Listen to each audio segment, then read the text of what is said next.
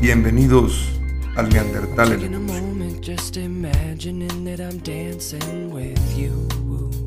I'm your pole, and all you're wearing is your shoes. You got soul, you know what to do to turn me on until I write a song about you. Hola a todos, bienvenidos una vez más al Neandertal en Evolución. Episodio número 11. Y como vieron el título, ¿se vende? No es que se venda este podcast. Hoy vamos a platicar de la venta, de la venta de cosas, de la venta de personas, de ventas en general. Van a ir como que agarrándole el flow a este episodio que creo que va a estar muy chido.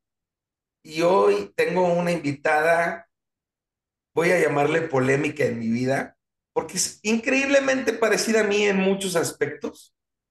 Los dos nos apellidamos Molina, pero a la vez nos apellidamos Contreras Fregoso. Somos rebeldes de vida, nos gusta llevar la contra, nos identificamos en muchísimas cosas. Hoy me acompaña Cecilia Molina, mi queridísima Ceci. Y Ceci es una gran aventurera, tan aventurera que es un, una participante del Amazing Race. A ese grado de aventurera es Ceci. Este, ha tenido aventuras de todo tipo en su vida en otros países, de, de, de, muchísimas experiencias diferentes y siempre está buscando cosas nuevas. A mí me gusta mucho platicar con Ceci, las pláticas con Ceci muchas veces son muy intensas, podemos decir cosas entre ella y yo que siempre decimos, pero no, no lo digamos con los demás, o sea, las, las pláticas entre Ceci yo son entre Ceci y yo y es una cosa que disfruto mucho. Hoy nos vamos a abrir al público en general para que nos hagan pedazos, para que nos escuchen. Este tema a lo mejor de principio puede ser así como que se ve medio raro, pero va a estar súper interesante. Quédense, escúchenos y Ceci, bienvenida al Neandertal en. Feliz de estar aquí, Betoto. Muchas gracias, este, pues por la invitación. Me encanta eh, tu podcast porque es orgánico, no hay script, es como que cotorreo.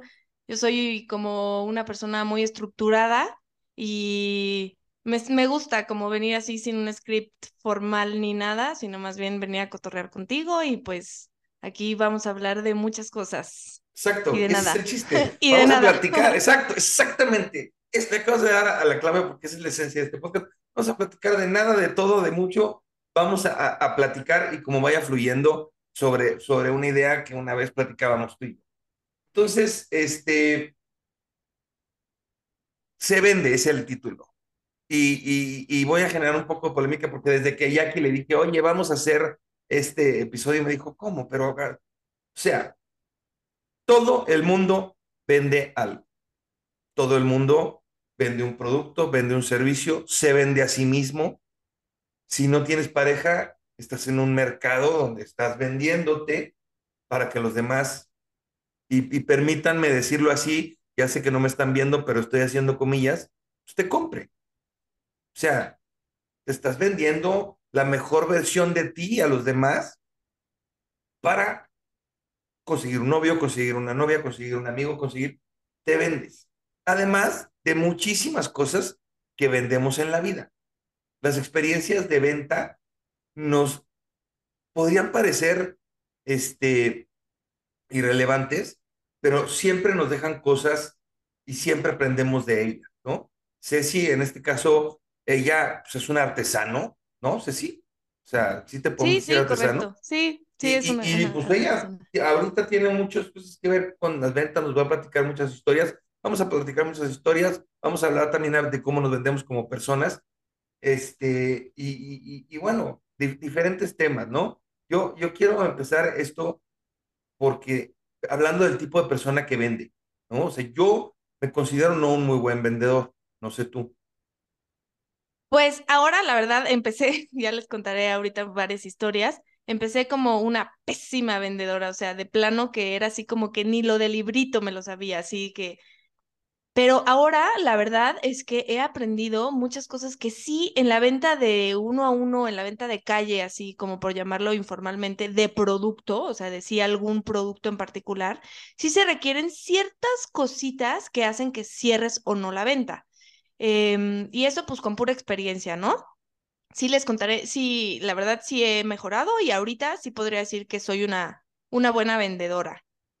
Es que te va, eh, eh, tanto en la vida como en la venta de, o sea, en la venta de productos, puedes ir aprendiendo cosas, ¿no? O sea, como tú dije, te decías ahorita, pues he aprendido y ahora soy mejor. Y hay gente que de repente es natural para las ventas. Yo conozco dos o tres personas que te pueden vender lo que sea, o porque son muy buenos vendedores, porque tienen muy buen carisma, o porque carecen de cierta, no sé cuál es la palabra correcta, si vergüenza, si, si, si límite. Sí, una seguridad máxima. Sí, Son esas o sea, pe- estas personas bizneras, o sea, una persona sí. biznera que te vende todo. Mira, y voy a hablar de dos personas, una de ellas eh, sé que nos escucha, ojalá que no se enoje, y muchas veces hemos dicho, no, que no digas quién, no, sí vamos a decir, por ejemplo, Naceli, mi prima es una persona que, Todo. que, que, que no tiene empacho en venderte lo que sea, y me acuerdo que tenemos una historia que de repente un día me habló y me dijo, oye, pásame todos tus contactos porque les voy a hablar a todos a venderles un seguro de inversión, una cosa así, y eran de esas cosas que a mí me daba pena que, que, que, que hablara mi prima y esto y lo otro, pero Nacelia, sin un podía hablarle a quien fuera a venderle cualquier cosa, o sea, Nacelia tiene el drive para hacerlo. Tengo otro amigo que es Fernando Fernández Ausaid, es el mejor pinche vendedor que yo conozco en el mundo. Él se dedica a vender productos veterinarios y muchas veces que lo acompañé a alguna venta, nunca jamás lo acompañé a algún lado que no vendiera algo. Una cosa chiquititita o una cosa gigante, pero siempre salía con una venta donde iba. Era una cosa impresionante, pero porque era un gran vendedor. Yo quería aprenderle cosas y, pues bueno, he ido mejorando, pero soy un vendedor malito, o sea, no puedo vender todo. He aprendido a vender, por ejemplo, los servicios que nosotros vendemos ahorita, pues yo me consideraba muy buen vendedor de ellos porque lo había hecho muy bien. Ahorita estamos en una medio crisis de, de venta por la competencia del mercado, pero pues bueno, Pero bueno, eso no te hace ser mal vendedor. no, vas aprendiendo y vas evolucionando. Entonces, mira, ¿por qué no empezamos? Platícanos una historia. Yo tengo un par de historias que quiero platicar, pero platícanos tú una historia de venta para, para ir entrando en materia. Órale, va. Pues no, primero decir que no vamos a hablar de técnicas de venta, o No, sea, no, hoy son experiencias, observaciones, detalles que nos llaman la atención, pequeñas cosas, ¿no? Yo creo que yo soy relativamente nueva en esto de las ventas de calle, por, o sea, de un, de piezas, de cosas, de productos, porque aunque como dices tú bien, sí nos hemos, sí nos vendemos todo el tiempo, te vendes a uno mismo, tus ideas, pero eh, en las ventas así sí soy nueva y creo que observo cosas que probablemente alguna persona que lleva muchos años haciendo esto no las percibe, ¿no? Como no, eres algo nuevo, te saltan cosas y te llaman la atención, este, y bueno, eh, alguna historia así que les pueda platicar, pues mi, mi curva de aprendizaje de las ventas, ¿no? Em, al inicio, bueno, empecé yo vendo piezas de macramé, de decoración en bazares. Y eh, me empecé a poner en el primer bazar y pues me puse en el primer bazar y no vendí nada. O sea, no vendí cero, cero pesos, cero pesos en el primer bazar. O sea, yo venía con, obviamente con toda la energía, con toda la actitud de sí, mi nuevo emprendimiento, voy a vender nada. Obviamente, regresando al bazar, que eso es un fin de semana, sábado y domingo, en la noche del domingo, pues yo llegué a llorar, o sea, de la frustración de no puede ser que... Y bueno, esa fue una experiencia dura y a partir de ahí, eh, pues he ido mejorando, ¿no? Y así viéndolo a grandes rasgos, creo que he tenido como tres etapas, tres etapas de, de ventas. Y me voy a, me voy a enfocar en, en el regateo, que era como el tema principal que queríamos tratar el día de hoy, que el regateo, ¿por qué la gente regatea y qué ¿Qué, o sea, qué hay detrás del regateo? Que hay que entender que el regateo no es lo mismo que negociación. Sí, Igual y más adelante hablamos de las diferencias, lo que sea, ¿no? Pero lo que hay detrás del regateo es una cosa de el que compra querer ganar. O sea, como que quererte chingar al otro, o sea, querer así Sí. como esta sensación de, ah, Me lo chingué. me lo chingué, exacto, Exacto. exacto. Entonces, bueno, hablando del regateo, como tuve como tres etapas, ¿no? La primera etapa al inicio, que era si una señora llega, oye, este, este, ¿cuánto cuesta? No, pues, ¿qué tal? Ah, ¿y cuánto es lo menos? No, señora, ya he ido modificando mi speech de venta, ¿no? Pero bueno, ese es el precio justo, es lo mejor. Ah, bueno, pues se nota que no quieres vender, ¿verdad? Y así, así. Y bueno, al principio en la primera etapa yo me aflojaba, obviamente les daba mejores precios que al final pues te da un coraje, o sea, aflojaba todo, ¿no? O sea, obviamente les daba mejores precios. La segunda etapa que así reconozco era la etapa así como del coraje, que cuando me decían, oye, ¿cuánto es lo menos? ¿Y a cómo me lo dejas? Que era un coraje así, un enojo de, a ver, señor, usted no sabe lo que hay detrás de esta pieza que se está llevando, es un trabajalal. Este, la etapa del coraje, que ahora ya he aprendido a no enojarme, pues porque lo que quieres hacer es vender, ¿no? Si te enojas. La, mi vecina del, del bazar, este, la escuché decir una vez así, un señor que le trató de regatear y le dice al señor, señor, a ver, estamos en el 2023, el regateo ya no está de moda. Y así, obviamente, el señor no le compró, o sea, le dijo, pues vete, o sea, no le compró, entonces lo que queremos hacer es vender, ¿no?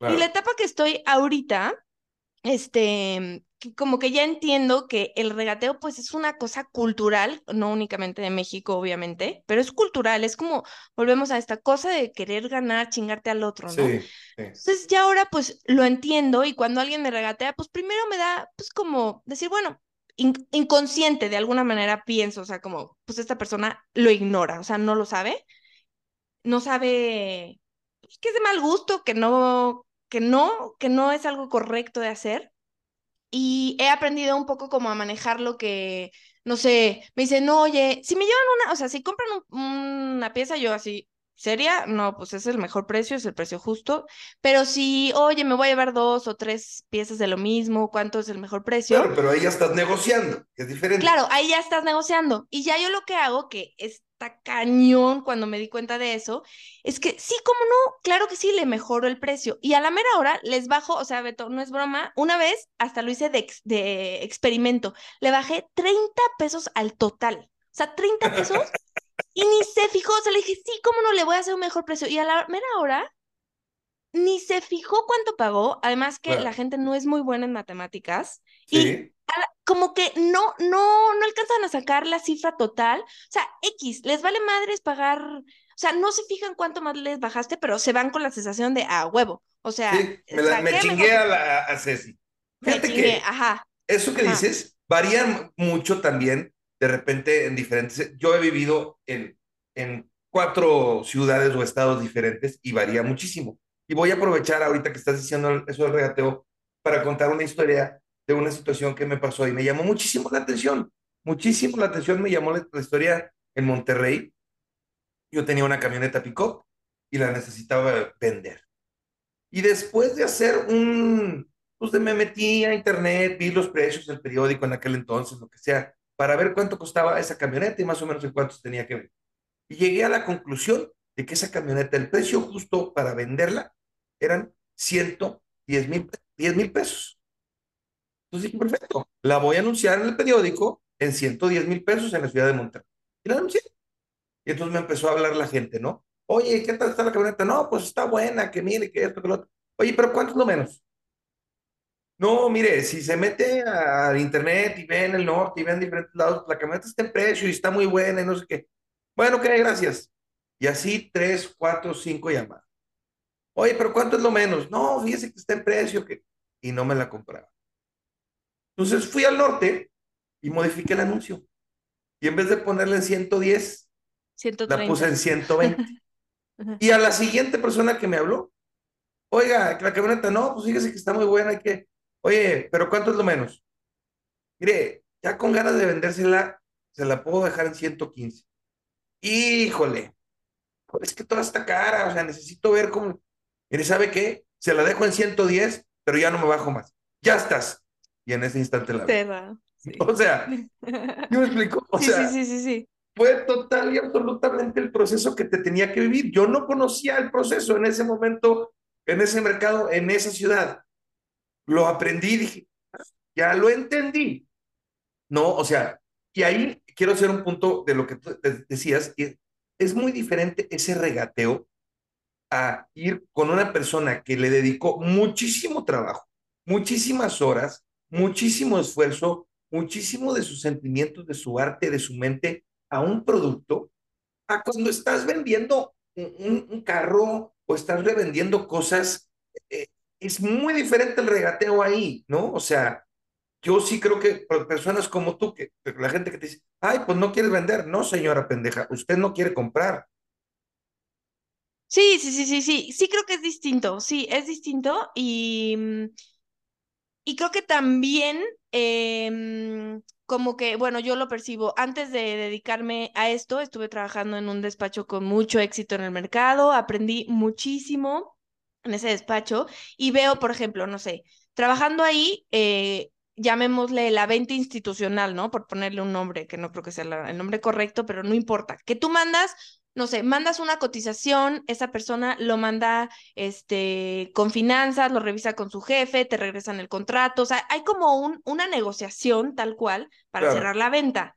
Este, en las ventas, o sea, hablando específicamente de los artesanos, o sea, de una persona artesana o sí, de regatearle al de las verduras, de regatearle, o sea, sí, sí, sí. yo no puedo entender cómo alguien puede creer que esa persona, o sea, que mm, cómo creemos que podemos poner el precio de algo que, que ignoramos lo que vale y, e ignoramos el, el, todo el trabajo que hay detrás, ¿no? O sea, creo que lo hablabas en el episodio con Jackie, eh, que por qué sentimos que podemos llegar a un bazar con alguien que vende piezas hechas a mano o con un artesano y decirle cuánto es lo menos. Y en la fila del Walmart, cuando estás comprando tu súper, no llegas a la caja y con la cajera y te dices son 648 y le dices, oiga, pero mejóreme Sí, el precio. ¿cuánto es lo O menos? sea, Claro, como que cuando lo pones así, la comparación tan cruda, sí, como que dices, es que esto de dónde viene, o sea, ¿qué te, ¿De dónde viene esta cosa que a- en algunas este, situaciones regateas la compra y en otras, pues obviamente ni te pasa por la cabeza que sea algo claro, posible de hacer, Sí, en, en Liverpool no le dices a la señorita, oiga, deme un descuento. No, o sea, el precio está fijo y eso es lo que pagas si lo quieres bien. Si no, pues no lo compres, ¿no? Y, Sí, sí, y no debería ser diferente con los artesanos. Lo que pasa es que, como ahí, la señorita de Liverpool, ella no pone el precio, y en tu caso, tú sí pones el precio, la persona que te está comprando a ti dice, ah, es que ella sí me puede bajar el precio porque ella es la que lo hace. Y entonces yo lo que quiero pues es que ella gane menos dinero y yo gaste menos dinero y tenga yo un producto. Entonces, eso me parece sumamente injusto. Sí, y aunque bajes realmente 20 pesos, ya la otra persona se va feliz, o sea, se va feliz de que, ah, Esa o técnica me encantó, ¿eh? O sea, de que déjame, le bajo 15 pesos, 20, 30 pesos, que vaya a ti, bueno, pues es un refresco que te tomaste ese día del bazar, ya no te lo tomaste, pero también, como dijiste, somos bien malos en matemáticos mentales. y, sí, a la y no y te eso es una prueba, porque si tú, si- si tú te encuentras a alguien bueno en matemáticas, dices, si no me está trabajando 30 pesos, no la chingues. A lo mejor de un producto que vale 1500 o 2000, ¿no? Que dices, "Ah, espérate. Pero la Sí. gente, ya, o sea, le rebajaste, se va feliz, se va contenta. Fíjate que, insisto con la parte de, de que cada estado es diferente, porque aquí en Guadalajara también me, pas- me pasaba al principio que en, en nuestro centro de negocios, que nosotros vendemos un servicio de oficina, nos, nos tocaba que nos hablaban los clientes, nos decían, oye, a ver, pero este, ¿tienes internet de banda ancha? Sí, sí, tenemos internet de banda ancha. Oye, ¿tus muebles son de diseñador? Nuestros muebles son, nos los vende fulanito de tal. Oye, quiero saber quiénes son los demás, que, este, las personas que voy a tener allá a mi alrededor, quiénes están ahí, de renombre, qué, qué tipo de negocios tienen. No, pues mire, está, este tipo de clientes tenemos, esto y lo otro. Oye, y, y, y pero, pero el aire acondicionado está prendido todo el tiempo y todo el día, y, y es que yo necesito y no sé qué. Sí, señor, todo lo que usted necesita. Ok, perfecto. Traigo tres mil pesos, quiero una oficina para cinco personas fuck you. O sea, Sí. no manches, güey. O sea, quieres absolutamente todo por nada. Y, y, pues evidentemente ahí, como nosotros no es de regateo, pues es de que, ¿sabe qué, señor? Este, pues con ese presupuesto no tenemos nada. ¿Cómo? ¿Por qué? Oye, güey, ¿quieres muebles de diseñador, internet de, ancha, de banda ancha, bla, bla, bla, bla, bla? Y, y, y pues no, o sea, no va por ahí, ¿no? Entonces, digo, me ha tocado que me regateen a mí. Una Sí, cosa es regatear y otra cosa es negociar. O sea, sí me ha tocado gente que le digo, bueno, este espacio vale tanto. Bueno, te doy tanto de renta. Y sí les digo, señor, nuestros precios son fijos, o sea, no se cambian. Si usted me dice, oye, te voy a pagar un año de contado o voy a hacerte contrato a cinco, a-", podemos negociar ciertas condiciones de cambio en el precio. No es de que porque usted venga y me diga, oye, esto vale 15. Bueno, güey, te doy 10 para que yo le diga, bueno, deme 13 y quedemos en 12. No, no funciona así, no, no funciona de esa manera, ¿no? Es muy famoso Rick Harrison que siempre las negociaciones que hacían, hombre, uno se tira arriba, otro se tira abajo para llegar a un punto medio. Yo no entiendo eso, Ceci, o sea, no entiendo por qué desde el principio dices, ah, mira, dame 20, híjole, te ofrezco 10. Desde el principio digan 15 ya, ¿por qué ese Sí, pues baile? sí. Yo ese baile no Es lo un baile de entiendo, tire no me gusta, lo sé jugar, lo sé jugar bien, pero no me gusta. Sí, y ahorita que decías este que llegan y te preguntan, oye, ¿tiene aire acondicionado? ¿Tiene tal? Fíjate que es que no, no sé, o sea, lo voy a, lo voy a decir, pero no lo tengo como que, no, en- no tengo la respuesta detrás, ¿no? Que, no sé, ahora yo llevo de todos los colores, de todas las opciones, o sea, traigo una infinidad de cosas, ¿no? Y me ha pasado que llega la persona, oye, me gusta este, pero ¿no lo tienes en morado? Sí. ¿cómo no? Lo tengo en morado. Ay, oye, y con morado y un poquito de verde, que le queda muy bien. Sí, cómo no, lo tengo en morado con un poquito de verde. Oye, pero un poco más largo. Sí, lo traigo en morado, verde y un poco más largo. Bueno, este, regreso luego. O sea, que Sí, dices, es nada más buscar, sí, este, quién sabe, o sea, no lo sí, entiendo sí, por qué pides opciones y a la mera hora, este, te dan todas esas opciones y decides exacto. que no, o sea, Sí, gente que que se quiere no ajá. interesante, a lo mejor. Fíjate que ahorita que estabas platicando eso, tú fuiste parte de esta historia, lo que pasa es que, bueno, no, no específicamente parte, pero tú ibas en ese viaje, pero en uno de los viajes que hicimos en alguna ocasión a, a Bale, estaba Mauricio Celli con nosotros, fue al viaje, pero él estaba todavía como estudiante, traía un cierto presupuesto limitado de gasto, o sea, no era como que podía gastarse todo lo que él quisiera, llegamos a una tienda, él necesitaba comprarse un, un eh, ropa interior de invierno, un underwear, y entonces a, donde fuimos a esquiar era muy caro las tiendas, y entonces llegó, y entonces te das cuenta que estaba una pared como de tres metros llena de puros underwear, y el güey empezó a ver los precios y dijo, madres, güey, esto está demasiado violento.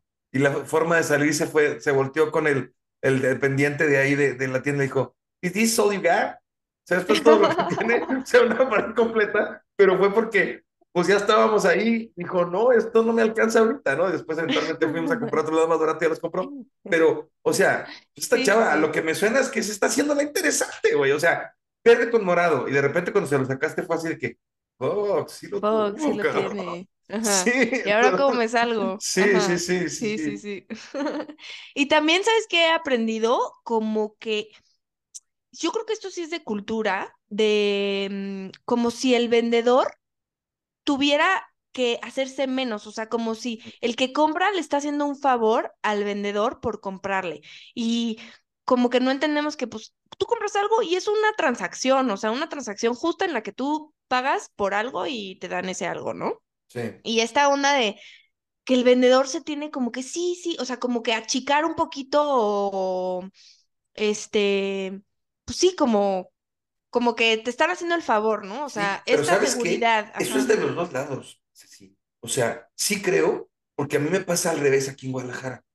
que de repente llegas a comprar algo y parece que les estás haciendo un favor comprándolos. O sea, te tratan con, oye, si yo te estoy comprando a ti, no, Pues no sí, te, habría que ver, o sí, sea, yo creo que en donde estamos mal de los dos lados, o sea, sí creo que tiene que ser una transacción natural donde, como decía tu abuelo, papá, que sea de ganar, ganar. Que la persona que compra vaya feliz con un producto y feliz con lo que pagó y el que lo vendió esté contento con lo que, con lo que obtuvo por vender ese producto. Pero no es lo común. Sí, no, de acuerdo, sí, no, de acuerdo. Y, y creo que también ahora, no, hace varios años no creo que aplicara, pero ahora en la actualidad es como aprender a vender sin vender. O sea, a mí me pasa que, no sé, vas caminando en una plaza y ubicas estas islitas, o sea, las Ujú, Sí, islitas sí, sí, así, sí. ¿no? Que normalmente hay vendedores ahí de que cremas, planchas, no sé. Ujú, Este, Y entonces que se te acercan y obviamente te hostigan y no sé. A mí yo los veo y me y pienso, tú no me vas a vender. O sea, así como que no me vas a vender, o sea, tú no me vas a vender, ¿no? O sea, porque son muy vendedores. O sea, es como que ahora lo que ah. yo he ajá, tratado de aprender a hacer es vender sin vender. O sea, estás aquí, obviamente te doy el servicio, te atiendo, aclaro tus dudas, pero no te quiero vender. O sea, si tú me quieres comprar, adelante, pero no, o sea, como que quitar esta cosa de necesidad que hay detrás de alguien que obviamente queremos vender algo, que tú lo quieres vender porque pues tienes la necesidad de ganar dinero. Eh, pero sacar esa, esa energía, eh, por llamarlo de alguna forma, de necesidad de yo te quiero vender, creo que inconscientemente la otra persona lo percibe y puede ayudar a, a detonar la venta, ¿no? Sí, fíjate que, que, a mí también me, pasa, me pasaba al principio aquí con este negocio, que te pones en el papel del otro, ¿no? En, en la posición del otro, y a mí eh, de repente yo decía, híjole, es que no los voy a, o sea, haz de cuenta que hablaba un cliente, oye, estoy buscando. Ah, bueno, déjame, te mando la información y, y luego yo me comunico para decirles si me gustó o no. Y le vas dando seguimiento, ¿no? Y, y, conozco gente en esta industria que da un seguimiento muy agresivo, ¿no? Y está chingue, chingue, chingue, y te manda correos y te contacta y te esto y lo otro y lo otro. Y, para mí era como que, nada más, ¿cómo chinga este cabrón? ¿No? O sea, ya no le quiero comprar nomás por cómo chinga.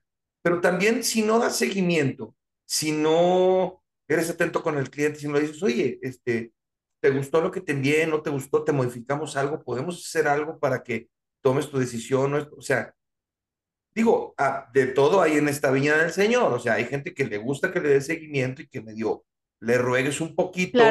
Y hay gente que si le empiezas a insistir, ya no quiere saber nada, ¿no? Entonces, este, ahorita, pues sí, está, está, está muy cañón las cosas y, y, y, bueno, pues tienes que utilizar todas las técnicas habidas y por haber para vender, ¿no? O sea. Sí, de acuerdo.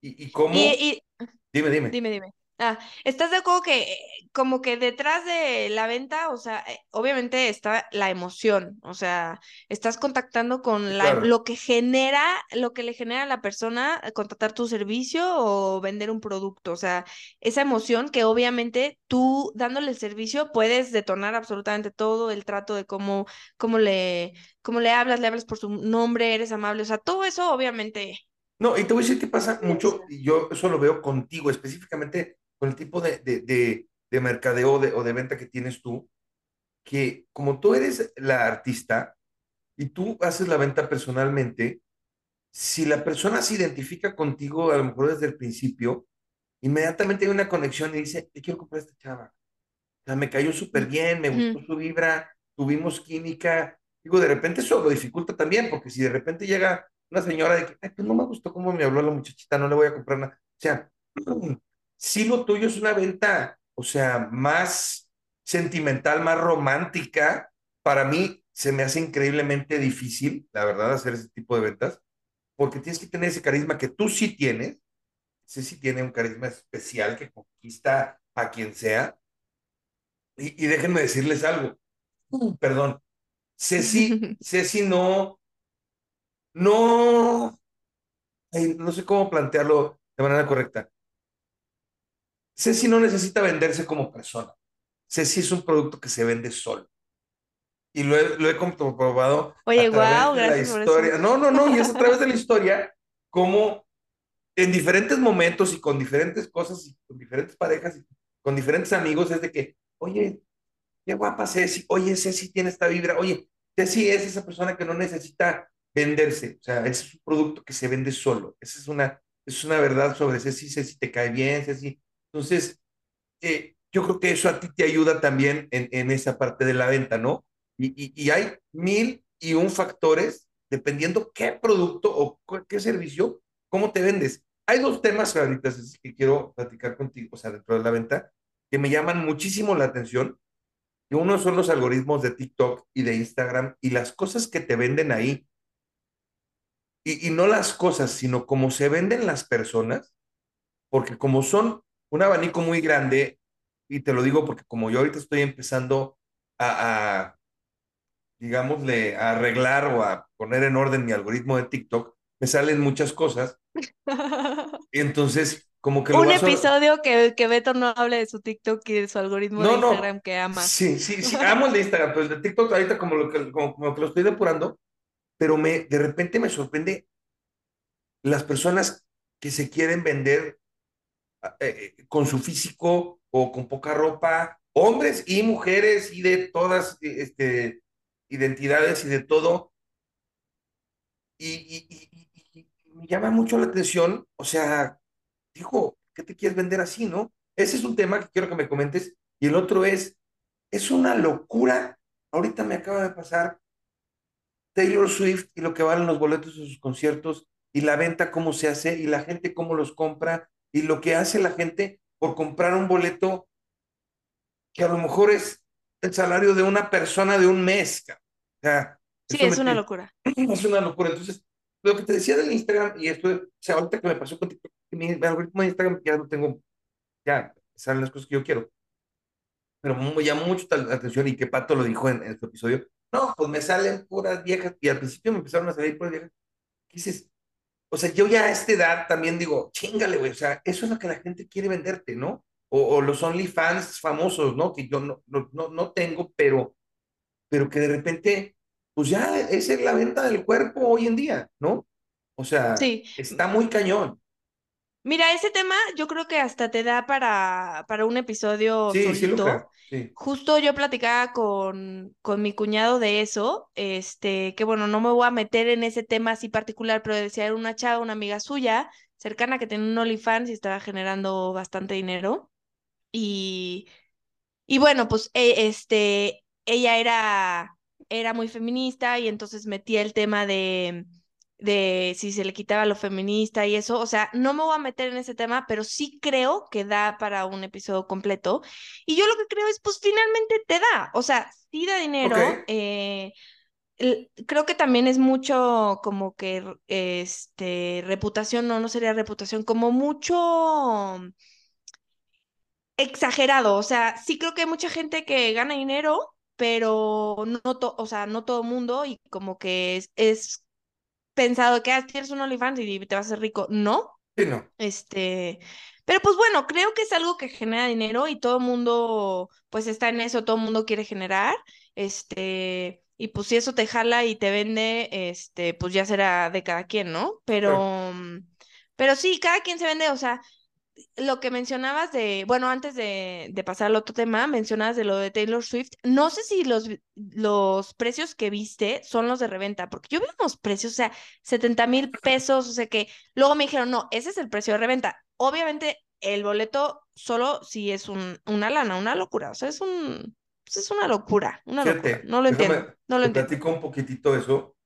Beto, mi hijo, quería ir y entonces se inscribió a, a unas listas, llegaron unos correos, y no sé. Perdón. Y entonces, de repente llegó el momento y estás en la fila virtual. Ok, a ver, era Jackie, ¿no? Y entonces, de repente dijo Beto, oye, Beto, pues aquí están esos boletos, pero están como que de lado. No, mamá, de lado no, no, no, que estén de frente, que no sé qué, están medio de lado. 10 mil 700 pesos en la venta normal de Ticketmaster. Y pues nosotros le dijimos, oye, hijo, o sea, entiendo que quieras ir a un concierto, pero, pero pues es que esto, pagar estas cantidades de dinero es una locura por un concierto, ¿no? Desde nuestro punto de vista de papás de Beto. Y nos dijo, sí, ¿sabes qué? Y, y la verdad tuvo una reacción muy adecuada. Dijo, sí, no manches, me gusta mucho, pero, pero pues me parece una locura pagar esa cantidad porque además tenía que volar a México y bla, bla, bla, bla. Pues bueno, ahí medio quedó, ¿no? Pero después empezamos a ver lo que dices, de lo que empezó a pagar la gente en la reventa y después en cosas y esto y lo otro, y gente que tenemos que pagó 15 mil, o gente que quería cuatro boletos y son 50 mil. No, Yo no, no, no, entiendo ese concepto, no entiendo eso, o sea, sí entiendo cómo se vende Taylor Swift y lo hace perfectamente bien. O sea, al grado de que la gente diga, no me importa cuánto voy a pagar, pero yo quiero estar ahí. Porque Beto decía, no, pues es que si es un concierto medio épico, nunca ha venido, esto, el otro. Pero, Pero, oye, Sí, es un fenómeno. Es un no fenómeno porque además lo, lo puedes ver luego en YouTube, te pones tu pantalla gigante y tus audífonos. O sea, de- yo tampoco es algo que no entiendo, pero pues creo que tendría que hablar a alguien que es muy fan y darnos las razones por qué gastaría 30 mil pesos en un... Y para cualquier artista, ¿no? O sea, no nada más para Taylor Swift. Pero sí, de acuerdo, es un fenómeno de locura. Eso que mencionas de, de la venta de personas, o sea, que Taylor se vende muy bien, sí creo que, al menos en mi caso, em, pues de alguna forma compran el producto y, com- y me compran a mí, ¿no? O sea, que es de alguna manera triste en el sentido de que si yo un día me voy con unas fachas y así casi casi en pijama, pues no, igual y no voy a vender tanto como vendería si me Claro. voy bien vestida, arreglada, lo que sea, ¿no? Que bueno, eso es este, siento que es como inevitable Es que también depende tu mercado, ¿no? O sea, ¿a quién le vas a vender? Si yo le voy a ir a vender a un millennial y llego vestido de godín, o sea, ¿sí me explicó? O sea, depende también a quién le vendes y a quién no. Por ejemplo, Sí, y ahí entra todos los, ju- los juicios que hay detrás de todo, sí, ¿no? sí, sí. Yo, por ejemplo, mi, mi, mi gusto, gusto culposo de venta, y esto lo platicamos muchísimo Jackie y yo, este, cuando tú ves la NFL o el canal de la NFL, yo le digo a Jackie, todo lo que la NFL me vende, se lo compro. Todo, todo, porque son unos expertos en venderme cosas y, y, y, me refiero, se los compro en el sentido, o sea, no literal de que voy y compro absolutamente todo, porque hay muchos productos que en Estados Unidos, pero, pero te encanta lo que te venden, cómo te lo venden, la historia del jugador, que entonces tú ya estás llorando y estás embobado y entonces, puta madre, odiaba a este güey, pero ahora lo vamos a... Los gringos son expertos en venderte en ciertas áreas. Ahorita creo que los gringos están en crisis de venta. Ya lo platicamos un poquito en estos temas y lo vamos a platicar en el episodio que sigue un poco también con, con Andrés, este, que, que va a repetir, por cierto. Este, pero ahorita los gringos están un poco en crisis de, de ventas porque como que está muy alborotado el río y todavía no se han acomodado bien, bien, bien las cosas de cómo vendes, ¿no? O sea, parte de la diversidad les ha afectado.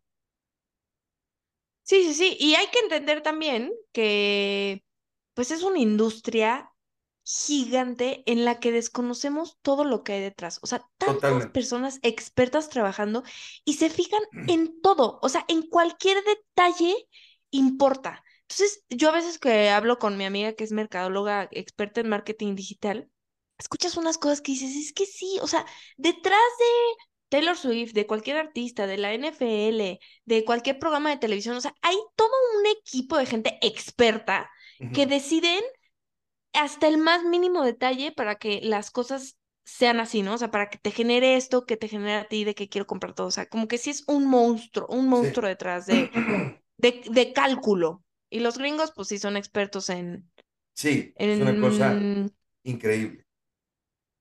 Sí, la verdad que sí, sí está, sí está cañón, sí está cañón. ¿Qué Oye, ¿y más? no, has tenido historias chuscas de gente que te compra que esto, que se equivoca? de- Digo, te voy a platicar una que nos pasó a nosotros. Digo, no es que sea chusca, pero nosotros llegó un día una persona, nos dijo, les voy a rentar una oficina. Ah, sí, con mucho gusto, mire, tenemos esto. ¿Para cuántas personas lo necesitan? No, solamente soy yo. Nada más que tengo el siguiente problema. Yo trabajo para una compañía que está en la India de sistemas y yo necesito tener acceso 24/7 a la oficina porque de repente necesito conectarme a las 4 de la mañana, a las 3, a las 2. Perfecto, tiene acceso, esto, todo. Sí, porque estamos trabajando un proyecto nuevo aquí en Guadalajara y a mí me mandaron de no sé dónde y aquí necesito tener la oficina y esto. Sí, señor, perfecto, muy bien. Y de repente llega un día la señora de la limpieza y me dice, oiga, pues es que este señor está viviendo aquí. ¿Cómo? Sí, aquí duerme. ¿Cómo cree? Sí, agarraba una tabla, o sea, aquí eh, eh, los, cristales, pues entra la luz y todo. Agarraba una tabla, un escritorio, lo ponía en la ventana para que no le entrara la luz del sol de afuera, de, de para que lo dejara dormir. Y ahí se dormía. Pues claro, le salía más barato rentar una oficina con nosotros Pues que sí. tener un cuarto hotel.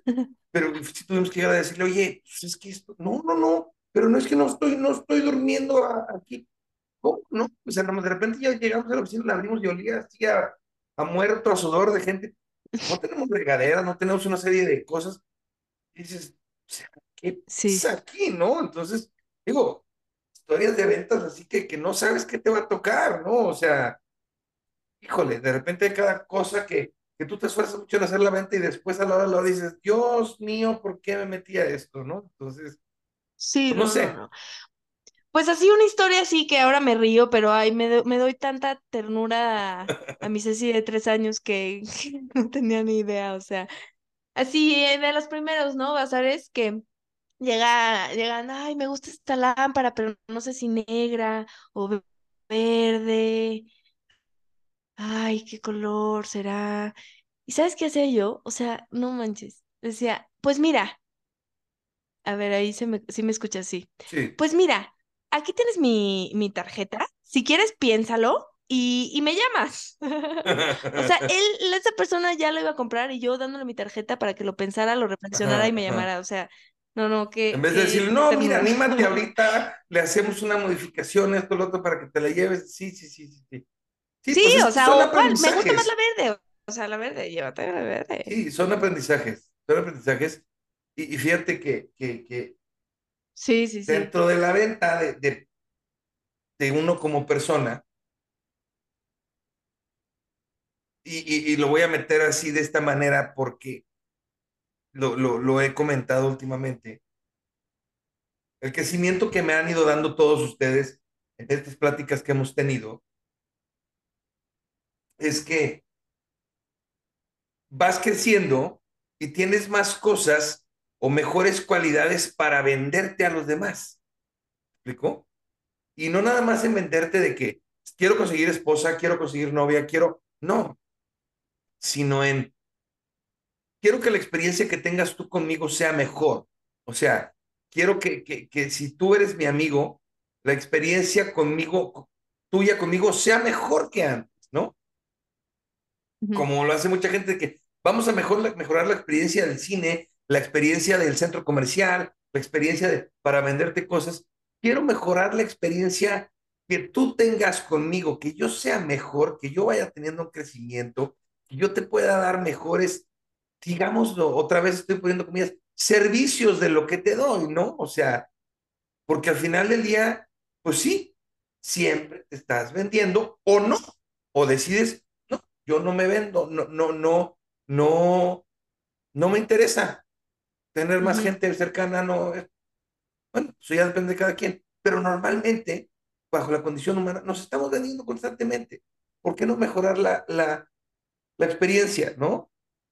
Claro, y estás de acuerdo que mucho de eso que, que dices tú es pues seguridad, o sea, es Sí, seguridad eh, en tu producto, seguridad en ti mismo, o sea, seguridad de que lo que estás vendiendo eh, vale lo que dices que vale, este, y creo que tú me dijiste esta frase, no sé, no, no recuerdo bien, pero esta seguridad, o sea, si no tienes la seguridad, pues fake it till you make it. ¿Tú me lo dijiste? no No me sé, acuerdo, no me acuerdo pero, yo, pero pero funciona. Pero O sí, sea, de como, repente, es que y justo te iba a decir de eso. O sea, una, para hacer una buena venta hay que conocer perfectamente bien lo que estás vendiendo. Porque si conoces tú el producto, el servicio, lo que tú estás vendiendo, es, es, es muchísimo más fácil poder hacer las cosas. Es más difícil cuando vendes cosas que no son tuyas, que no fabricas tú, que no produces tú, que son... Re...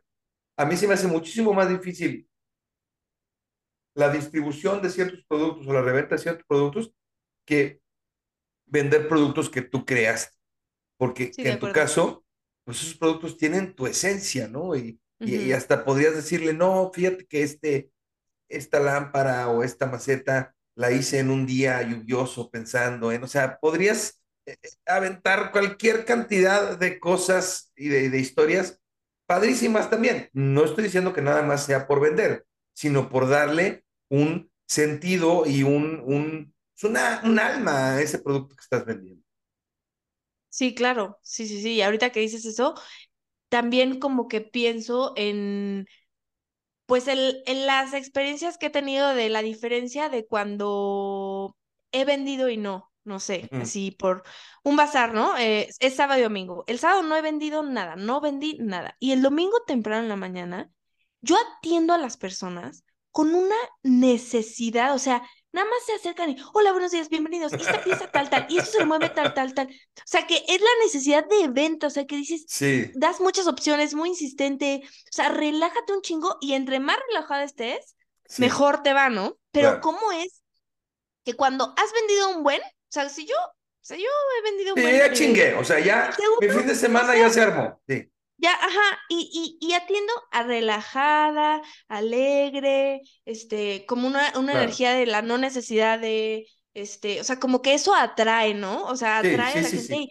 cuando vendes, vendes bien, o, y cuando no, tú mismo, o sea, te boicoteas de, haces ciertas cosas que dices, ¿por qué estoy haciendo esto? Pues porque tengo esta cosa de, ay, quiero vender, quiero vender, quiero vender. Ajá. O como cuando hay mucha gente, no sé, lo vemos en un restaurante, ¿no? Un restaurante lleno atrae más gente. sí. O Así sea, un restaurante tu, vacío, pues, ¿por qué alguien va a ir tu ahí bisabuelo, tu bisabuelo Mario. Veníamos en la carretera y me decía, Quito, párate, vamos a desayunar ahí. ¿Has venido ahí antes, abuelo? No, pero ve nomás cuánta gente hay. Ahí, algo bueno venden. Vamos a ver qué venden. Y así, así me decía, Sí. siempre que tú veas un restaurante lleno, ahí párate, hijo, porque ahí venden algo bueno. Y sí, es, es verdad, es verdad. Entonces, sí, a mí me ha pasado muchas veces que, que, que, que, por desesperación empiezas a, a- a- y no nada más de la actitud, o sea, de que dices, híjole, es que no he vendido nada o, tengo que vender esto, le voy a bajar el precio, ¿no? Y ese es uno de los Sí, peores errores que puedes cometer porque, de repente, por ejemplo, en mi caso, tú le bajas el precio, como son a largo plazo, de repente, pues no, no es como que le perdiste una vez, le vas a perder todo el año. Y en la perspectiva de tus ventas y en las perspectivas, pues ya le perdiste. Entonces, híjole, sí, sí de repente esa frialdad que hay que tener para las ventas es difícil de mantener. no sé si- a sí, mí me pasa. de acuerdo. Y como, y como me han dicho, o sea, mejor irte sin trato que tener un maltrato. O sea, cerrar un Totalmente, maltrato es totalmente. mejor, ni, no, o sea, mejor ni lo cierres, o sea, no, tener un maltrato, o sea, que, que dices, además hasta que, que sí le estoy perdiendo tú que cierras un, uno por varios meses, que dices, por, o sea, es que volvemos a lo mismo, la necesidad de querer cerrar te hace tener un maltrato, mejor no hubiera cerrado nada, ¿no? O sea, porque tú que sabes que luego llega una persona y te paga lo que es. Entonces, cerrar males, malos tratos, no, no, no, no. Digo, entiendes cuando parte de una necesidad que ya lo necesitas, No, no, o no, y sé, paciencia también. De repente desarrollar la paciencia es muy difícil porque tienes necesidad de ese dinero, ¿no? Entonces, y, y hay muchas veces, y ahorita te, te voy a platicar un tema que platicamos hace poquito, y es esa necesidad y que pues a lo mejor no puedes aguantar el no venderlo, ¿no? O sí, sea, que de repente tienes que decir, pues su madre, decía mi suegro, pues mira, de tener el 100% de nada al 50% de algo, pues prefiero el 50% de algo. Es una forma de verlo, no estoy diciendo que así hay que hacerlo, es una forma de ver ciertas cosas. Pero lo que te platicaba hace unos días, que me pasa mucho aquí en Guadalajara y es una cosa que estamos viviendo ahorita, yo lo estoy viviendo ahorita con mi negocio, que después de la pandemia, todas las personas que tenían una bodeguita, una casita, una oficinita, dijeron, como se modificó con el home office y todo, y, y las oficinas orgánicas grandes ya no iban a existir, dijeron, centro de negocios. Y de repente resultó que todo el mundo tiene un centro de negocios ahora. Y entonces lo comparaba yo con un taquero que tiene unos tacos en una esquina a cuatro pesos con cincuenta. ¿no? Eh, obviamente esos no valen los tacos y todo, nomás es, es para hacer la, la, ejemplificar. Sí. Y entonces de repente pasa un güey y dice, oye, es que esos tacos están bien buenos, güey. Y le va muy bien a ese güey. Es un buen negocio. Vamos a poner unos tacos también nosotros. Porque es un buen negocio, a ese güey le va bien. Y ponen unos tacos de menor calidad, porque el gran éxito que tenía el señor de los tacos de 4.50, pues que eran muy buenos tacos. Ponen unos tacos de menor calidad y dicen, pero los vamos a vender a 3.50. Ok. Y entonces de repente la gente deja de ir con el de 450, simple y sencillamente porque están los de 350 que son más baratos, pero no están tan buenos. Entonces la gente deja de ir con el que estaba más caro. Porque es que ahora tus, caros, pues, tus tacos están caros. Y bueno, pues están mejores, sí, pero están caros. Y empiezan a ir con este y dice, pero ya no están tan buenos. Entonces dejan de ir con el de 350 y ya ni el de 350 tiene la taquería, ni el de 450 tiene la taquería, porque, porque dijo, ah, qué buen negocio lo voy a hacer, pero mal y más barato. Y ese es un cáncer para todos los negocios, todos esos negocios que dicen, yo voy a copiar las cosas mal hechas y más baratas para hacer mejor negocio, no benefician a nadie. Hay que hacer las cosas de calidad siempre. Pero bueno, eso es un pan nuestro de cada día y aquí en Guadalajara se vive muchísimo. no sé si tú ya tengas de repente competencia en los bazares, que de repente llegue gente que hace lo mismo que tú. Sí, es, hay, hay pocos, este, no, no tengo tanta competencia como otros rubros, no sé, joyería, que hay muchísimo ropa, ¿no? O sea, sí hay un par de, de competencias más directas, pero la verdad es que a mí la calidad, mm, la calidad de lo mío se nota a distancia, o sea, sí se nota la calidad. Y pues sí, su, la verdad, sus piezas sí son más baratas, o sea, sí, sí es más barato, pero me ha pasado tal cual de que, ay, bueno, no sé, ven lo mío, ¿no? Ay, ahorita vengo, déjame lo pienso. Y regresan y, no, pues sí me gustó más esto, o sea, como que sí la calidad, la gente, la gente lo, lo ve y, y, y la verdad, a mí, una historia de una, bueno, acá en México hay, uno, hay una cantidad de nómadas digitales, ¿De qué? o sea, de nómadas digitales. Ah, ok, sea, de locura. De hecho, en el sector inmobiliario, este, he escuchado varias, varios comentarios de que dicen que pues, eso va a mandar a la mierda a todos los mexicanos que viven en la Condesa, en Polanco, en la. Explícanos, por favor, a, a lo mejor mucha gente no sabe, ¿qué son nómadas digitales? Un nómada digital es una persona que viene a vivir, en este caso, a México, que trabaja en otro lugar que no es de México, o sea, trabaja en Estados Unidos, en Europa, en cualquier otro lugar, que recibe su sueldo en otra divisa, pero vive, pero vive en, en México, ¿no? Entonces, una cantidad de europeos, de americanos, que ellos siguen con su, o sea, nómada digital quiere decir que pueden seguir haciendo su trabajo, este, en donde sea, porque es digital, o sea, porque están conectados a una computadora, al internet. Entonces, muchísimas personas se han venido a vivir a México que siguen teniendo sus trabajos en Estados Unidos, en Europa, donde sea, y ganan, pues obviamente sabemos que en dólares la cosa es distinta. Y pagan una renta en pesos aquí que pues no les representa gran cosa. Entonces, lo que ha pasado es que las personas dueñas de inmuebles que rentan han subido los precios del, en dólares, o sea, le suben pues un, un cero, ¿no? O sea, en dólares, cambió la demanda gente y la oferta. Cambió y las personas pues gringas los am- quieren vivir en donde está todo el meollo, que son las este las colonias o las zonas donde hay más movimientos céntricas, ¿no? Entonces, eh, ha pasado que, bueno, los precios han subido de locura, las personas mexicanas que ganan en pesos ya no las pueden pagar, se tienen que salir de esos, o sea, de esas colonias Sí. y ahora solamente viven, o sea, por ejemplo, en el caso de la Roma, que es donde se pone el bazar ahorita en el que estoy, o sea, ¿qué te puedo decir? El, probablemente el 30% de las personas que van son nómadas digitales que no hablan ni español. O sea, No que dices, ah, do you- the- how much, no sé qué, y le dices, ah, do you live here? You're gonna travel, do you want me to pack, o sea, que, que te lo empaque, lo que sea. No, no, I live here. Que tú dices, ni hablas horror. español. No, sí, Y, y vive, obviamente no hablemos de ni el interés mínimo de aprender español, ¿no? Porque claro. obviamente todo mundo les cambiamos, entre yo incluida, no puedo decir que no, pero les cambiamos el idioma y Sí. entonces mejor, más fácil les hablamos en inglés.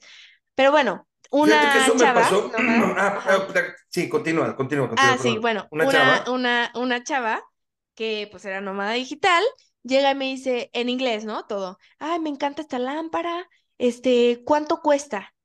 Y entonces yo, X, por decirle un precio, le digo, ah, mil. Y me dice, mil dólares, ¿no? Y yo así, o sea, no supe cómo reaccionar. Ajá. Le debí haber dicho, sí, pero obviamente no me atreví. Le dije, no, pesos. Y fue así como, ah, se llevó tres. O sea, ah, sí me llevo tres. O sea, que ella estaba dispuesta a pagar mil dólares por algo que costaba mil pesos. De O sea, cierta manera, esos nómadas digitales a ti te puede ser que te beneficien de cierta manera, porque traen un Sí, poder claro. adquisitivo muy alto, pero bueno, están generando problemáticas en otras áreas. A mí me pasó este año que se casó un primo de ella aquí en San Miguel de Allende. Fue una cosa que me llamó muchísimo la atención. Y había un corredor de artesanos. Entonces entramos al corredor de artesanos a ver qué había. Ni un solo mexicano vendiendo productos. O sea, estaban los puestitos de pulseritas, de, de, de cositas huicholes, de, arte mexicano fabricado por extranjeros. Y fue una cosa que me llamó muchísimo la atención y dije, ¿cómo, güey? Digo, todos hipiosos y apestosos y esto y lo otro, pero haciendo el arte, ok, si tú vienes de Escandinavia y eres un vikingo y haces arte vikingo y lo vendes en San Miguel de Allende, chido, güey, me encanta. Pero si tú eres ese vikingo y haces arte oaxaqueño, digo, todo el mundo tiene derecho a hacer, pero me llamó muchísimo la atención. No estoy juzgándolo ni mal, me llamó la atención sí. que ahora los artesanos de las artesanías mexicanas son europeos y son gringos. Ah, qué cañón. Eso sí está cañón, ¿eh? Me llamó Sí, muchísimo eso- la atención. Eso sí está cañón. Digo, este ya será otro tema, pero ha habido varios plagios. Bueno, ya sabes que todos son minimundos, ¿no? Yo ahorita me muevo en el minimundo de, de la tejida, en el minimundo de los bazares y así, ¿no? Y ha habido varios plagios de marcas muy reconocidas de haute couture, de, ¿cómo se dice en español? Este, De alta de costura. alta, de alta costura, que ha, ha habido plagios de diseños eh, Ah, sí. de comunidades indígenas que llevan años y años y años pasándose el, el arte de, de la tejida y pues que se los plagiaron y, el- y ya están en las pasarelas. O sea, eso sí es una, Sí, es una situación triste. Es una es mentada una, cosa triste. gente que Porque además tú piensas, sí, tú piensas en ese corredor de San Miguel de Allende, alguien llega y ve que, no sé, el, el güero o el gringo está vendiendo sus pulseras, te aseguro que se, se la va a comprar y si fuera una persona indígena vendiendo, le va a regatear, Por, por sea, supuesto.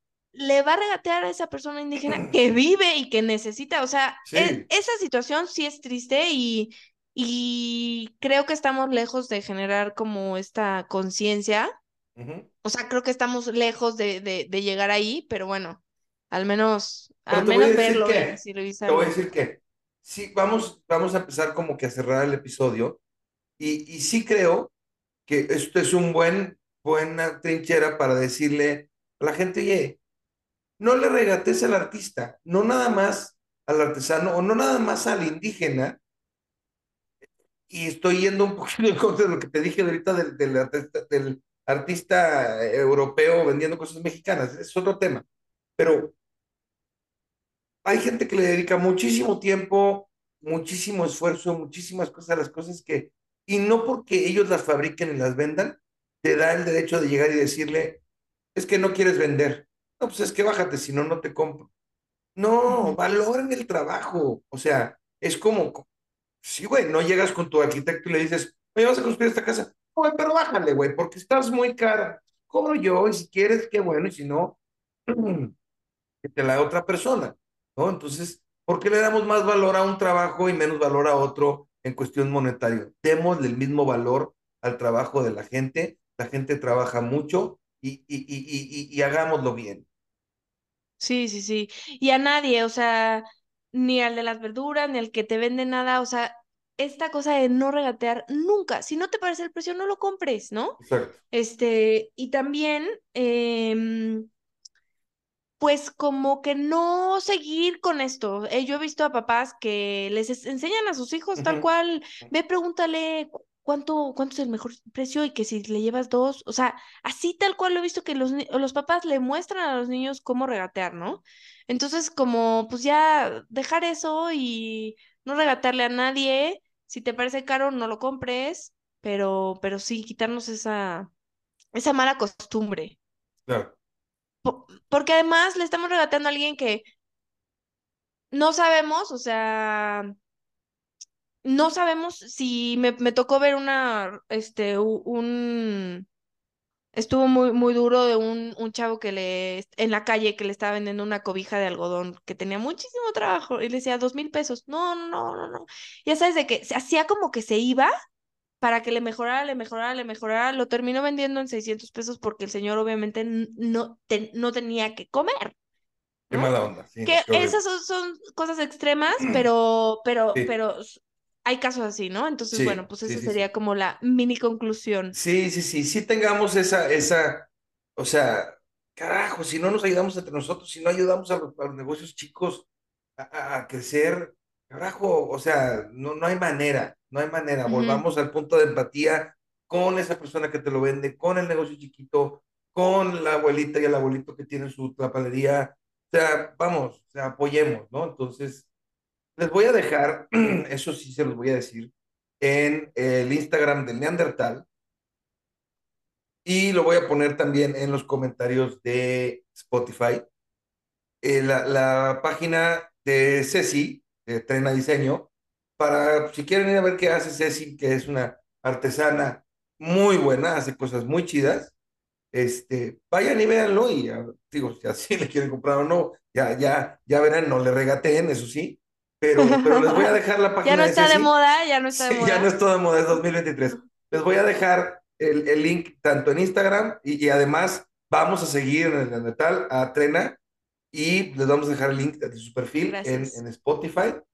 Y, y bueno, dense una vuelta, dense una vuelta. Y, y digo, sí es comercial, no, este episodio no fue por eso, es porque conozco a Ceci, conozco cómo trabaja, conozco la calidad y, y creo que hace piezas maravillosas. Entonces, mi Chechi, gracias. O sea, gracias. eh, Es che gusto siempre este, platicar contigo. Digo, lo hacemos seguidón y de diferentes temas, y eso es una cosa que nos enriquece mucho a ti y a mí, que tenemos de repente variedad de temas de, muchos, ¿no? Entonces, este, es evidente cómo fluyen las cosas con las gentes que platicas y cómo esto, cómo flu- fluye natural. Entonces, ya sabes que te quiero profundamente, profundamente, y, y pues gracias por haber venido al Neandertal y me encantó. Gracias, Betoto, un gusto. Me encanta así como nos reímos, así que ya me ves y nos empezamos a reír porque pues sí, sí, sí, Sí, somos este, sí, como dijiste, rebeldes, que me gusta que me hayas descrito así, y pues aventureros, muchas gracias por la invitación. Ahí me siguen los que quieran. Este, estoy cada 15 días en un bazar en la Ciudad de México. Quien viva aquí, des una vuelta. Y ya, plantas, plantas, plantas. Mi lema nunca son suficientes plantas, que siempre puedes tener más.